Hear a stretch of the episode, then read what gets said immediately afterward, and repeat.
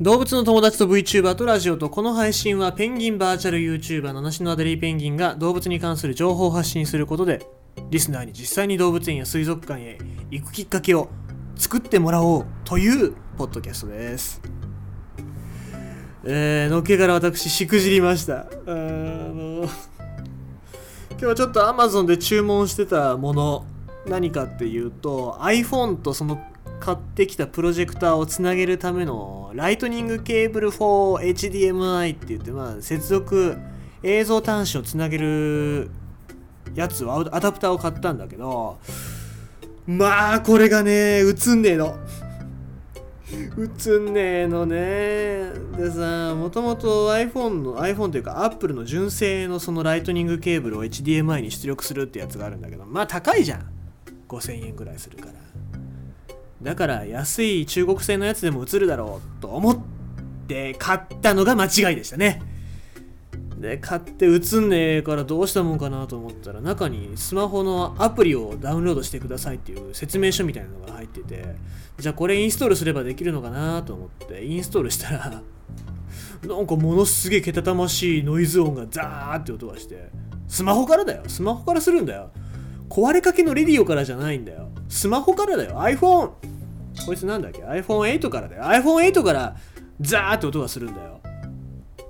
それでさな大丈夫かなと思って。じゃあこれこんな怖い思いしたんだからつくだろうと思って。接続してつけてる。けど全然つかねえの。もう騙された。完全に騙された。で Amazon のレビュー見たらもうやっぱね星が全部5なのよね。星オール5使えます使いました。映りましたしか書いてない。で日本語もちょっとおかしいしね、えー、Hulu は大丈夫でした。YouTube は大丈夫でしたしか書いてないっていうね。あのー、購入した時にものすごく僕酔っ払っててっていうのもまあいいお酒といいお肉をいただいたのでわーって言いながら。もう最高って言いながらじゃあもうこの気分のままこれ買おうっつってね、えー、買ったんだけど失敗した。あのー、酔っ払ってるとレビューなんか見ないんだね僕。普段だったらねそういうレビュー見てうわ絶対買わねえっつって控えてたんだけどもちょっと iPhone からエッチな動画とかね見ようかなとか思ってたからさあのねえ気づかなかった。だから人生で初めて星1レビューしたね。星1レビュー。だからその中国製のライトニングケーブル 4HDMI の iPhone のやつのレビュー見たら僕の最低レビューが載ってると思いますよ。えー、もう返品します。返品してもしばらく凝りますね。ただ1個怖いのは僕のスマホが壊れてないからね。iPhone っていうのはもともとウイルスとかにすごく強い端末だから大丈夫だとは思うんだけどね。なんかこう電子データとか抜かれてねえかなとかね。なんかぶっ壊れてねえかなとか思ってちょっと気になってはいるんだよね。そこだけちょっと怖い。クレジット系の情報とか抜かれないといいけどね。まあ心配だけどまあ毎日クレジット情報とかは僕しっかり調査して調査っていうか確認してますからね。大丈夫だとは思いますがね。はい。えー、ってことで今日は今日のニュースでちょっとあったのがウイルスコロナウイルスがさ虎に感染したっていうのをちょっとニュースで見てあそっかまあ猫に感染しましたっていうのはイギリスの方では報告されてたけど虎に感染するんだっていうのはちょっと、新しい情報でしたね。でこれ発見したのがニューヨークのブロンクス動物園。僕がツイッターでも言いましたけどもこのブロンクス動物園っていうのは動物園から未来を変えるっていう本の中に載ってたまあ本当に素晴らしい展示っていうのもまあ、そのなんだろう動物の幸せだったりとか環境エンリッチメントだったりっていうことをものすごく進んでるまあ何て言うんだろうその世界の模範としての動物園みたいな、まあ、ここ基準でやれるといいよねみたいな感じの動物園なんですけどそこでちゃんと発見ができたっていうのがでかいですね。あとそうそう言い忘れたあのー、何がいいかっていうこの動物に何がいいかっていうと動物愛護団体が定期的に来るんですよ。まああの動物好きからしてみれば敵みたいな存在なんでしょうけどまあでもその動物愛護団体の人が見に来てうわここの動物たち基本的にそういう人たちっていうのは動物園というものの存在に対して反対なんだけども動物園に来てうわここの動物園の動物たちは残念ながら幸せそうに暮らしてるわねって言ってくるって帰あの振り返って、えー、行くっていうね。ただしなんかこうノートにメモとか写真とかは撮ってるんだけどなんかの報告用なんだろうね。でだからなんでかっていうとそういう厳しい目にさらされてる動物園だからこそそういう人たちに文句を言われないためにしっかりそういう環境だったりとかを整えてる動物園なんですよね。だからまあそういうのが素晴らしく良くなっていくんじゃないかなっていうのは本の中にもありましたけども。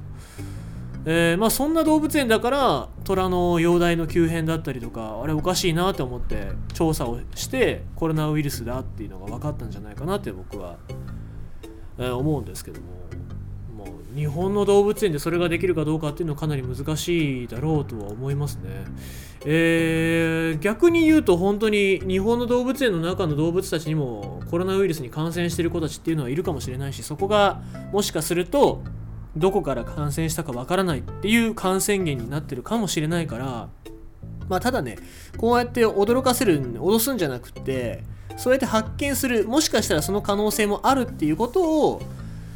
発信することによって、まあ、みんなその動物園に行くのを自粛したりとかね今はもう自粛するべき時なのでそれはした方がいいと思うから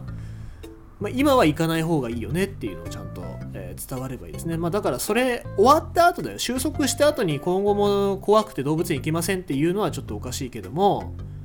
今正しく動物園に行かないという選択肢を取る取ってもらうためにはすごく有効なニュースだったんじゃないかなっていうのは感じますね。